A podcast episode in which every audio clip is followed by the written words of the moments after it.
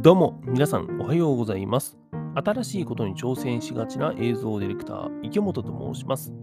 このポッドキャスト番組、聞くと挑戦したくなるラジオは、自分を変えたい人や、新しいことに挑戦したい人のヒントになるような話を毎日配信している番組でございます。電車の移動中や仕事の休憩中にでもゆるゆるながら聞きしてください。そして、Spotify や Apple Podcast など、お聞きのプラットフォームでのフォローやサブスクリプション登録よろしくお願いいたします。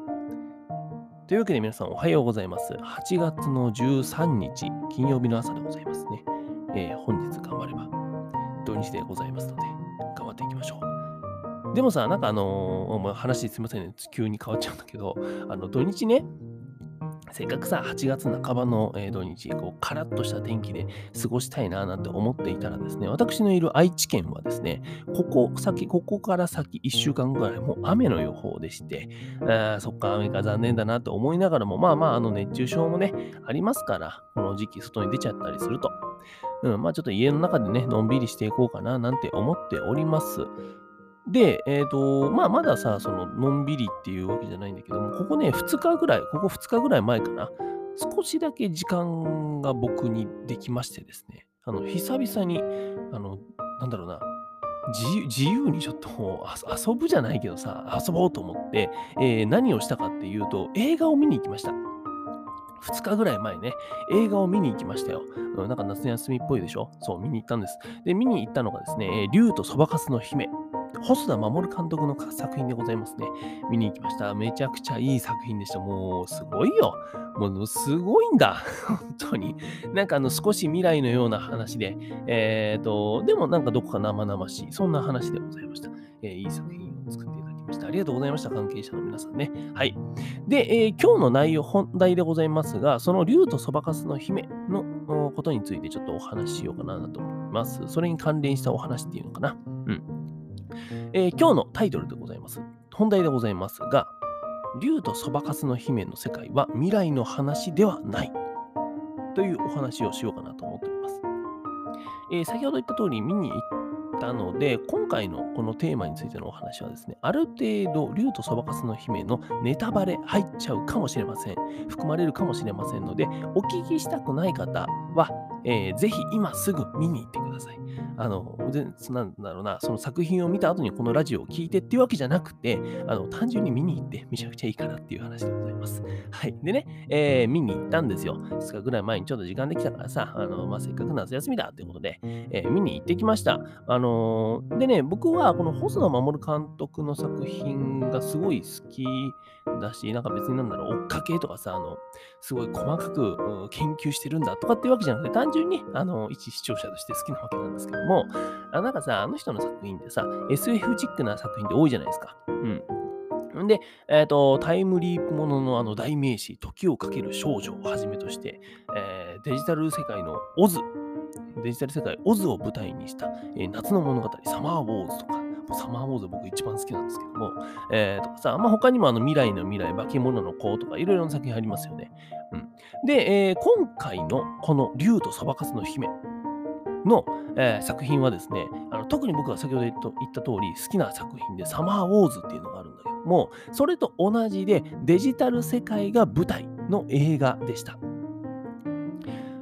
で、えーサマーウォーズの時にはそのデジタル世界の名前がですね、オズ、えー OZ って書いてオズの世界っていう風だったんだけども、今回の竜とそばかすの姫の、えーデジタル世界の名前はですね、えー U の世界へようこそ。U っていうのはあのアルファベットの U、一文字でございます。U の世界へようこそ。U の世界は現在登録者が世界で50億人を突破していましてみたいな、なんかそういったね、あの説明からこう入っていって、で、えっと、もちろんその U の世界では、あ前回の OZ の世界同様ですね、その世界の中でアバターを通して人間のみんなが経済活動をもう行ってるわけですね。その U の世界の中に会社を持ったり、人々が往来したりとか、その中でインフルエンサーが生まれてたりとか、っていう世界だったんですよ。うん。で、なんか、こうやって聞いてみると、その、なんだろ、デジタル世界の中で、経済活動が回ってて、インフルエンサーさんたちが生まれて、まあ、その、なんだろうな、有名な歌手とかさ、そういう人もいて、で、えっ、と、何会社が立ってて、人々が往来してるって聞くとさ、すっごい未来の話に聞こえませんか？なんか聞こえるし、見えませんか、うん、デジタル世界でそんなことあるわけないでしょって思っちゃうじゃないですか。でもこれって未来の話のように見えて、実はそんなことないんですよね。うん。あの、この間かな、ここ1週間ぐらい僕はこの NFT だったりとかメタバースとかって話をしていますが、この間ね、えーつい先日話しました、うんとブロックチェーン技術、技術、うん、今ね、あの、世界に、えこう話題になっているブロックチェーン技術。を使った、今じゃないかも数年前だね。うん。ブロックチェーン技術を使ったデジタル世界でメタバースっていうものがすでにですね、この今の世の中には、僕リアルの世界でね、えー実はあるんですよ。メタバース。これは先ほど言った通り、えっ、と、なんだろうな、クオリティの差はもちろんあるんだけども、竜とそばかすの姫、竜と、竜の世界と同じくですね、アバターを通して、えー仮想通貨だったりとかで、えー経済活動が行われているみたいな世界でございます。で、特に有名なのは、世界的に有名なのは、最大級のメタバースと言われているのが、えー Decentraland っていうものがあります。 Decentraland。全部英語だけどね。これはあの前回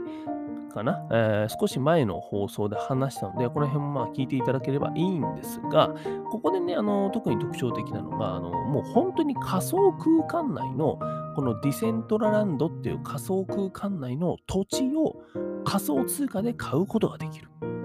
すごいですよね。で、そこにですね、えっと、みんなと買った土地に、えー建造物を建てたりとかさ、で、そこの建造物の中に、えーと自分の作った持ってる、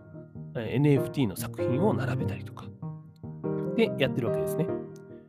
もうこれって言ってみで、しかも、しかもだ、そうそう、で、しかもね、えっ、と、ただこうパソコンの画面をそうやって眺めるだけじゃなくて、VR に接続できるんだよね、確か。うん、VR に接続できるから、こう VR ゴーグルをつけると、自分がその仮想現実の中にまさまるでいるかのような、えー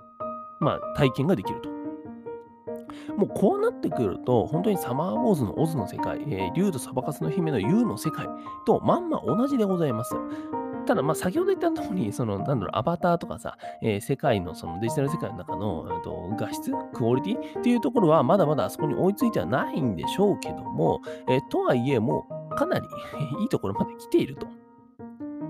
なんで、えっ、と、あの、なんだろうな、竜とそばかすの姫の U の世界っていうのは、えー、と、妄想の話とか想像の話でもなく、えー未来の話でもなく、近未来の話でもない、まさに今起きてる世界の話なんですよ。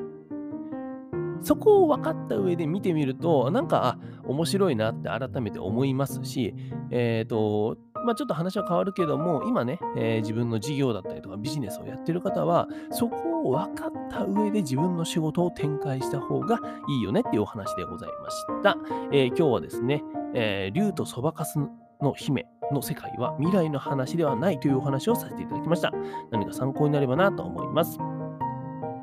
ポッドキャストを聞くと挑戦したくなるラジオは、Spotify や Apple Podcast、Amazon Music などの各プラットフォームで毎日配信しています。プロフィールや概要欄から飛べますので、ぜひ明日も聞きに来てください。それでは皆さん、本日も一日新しくて面白いことを始めていきましょう。映像ディレクターの池本がお送りしました。バイバイ。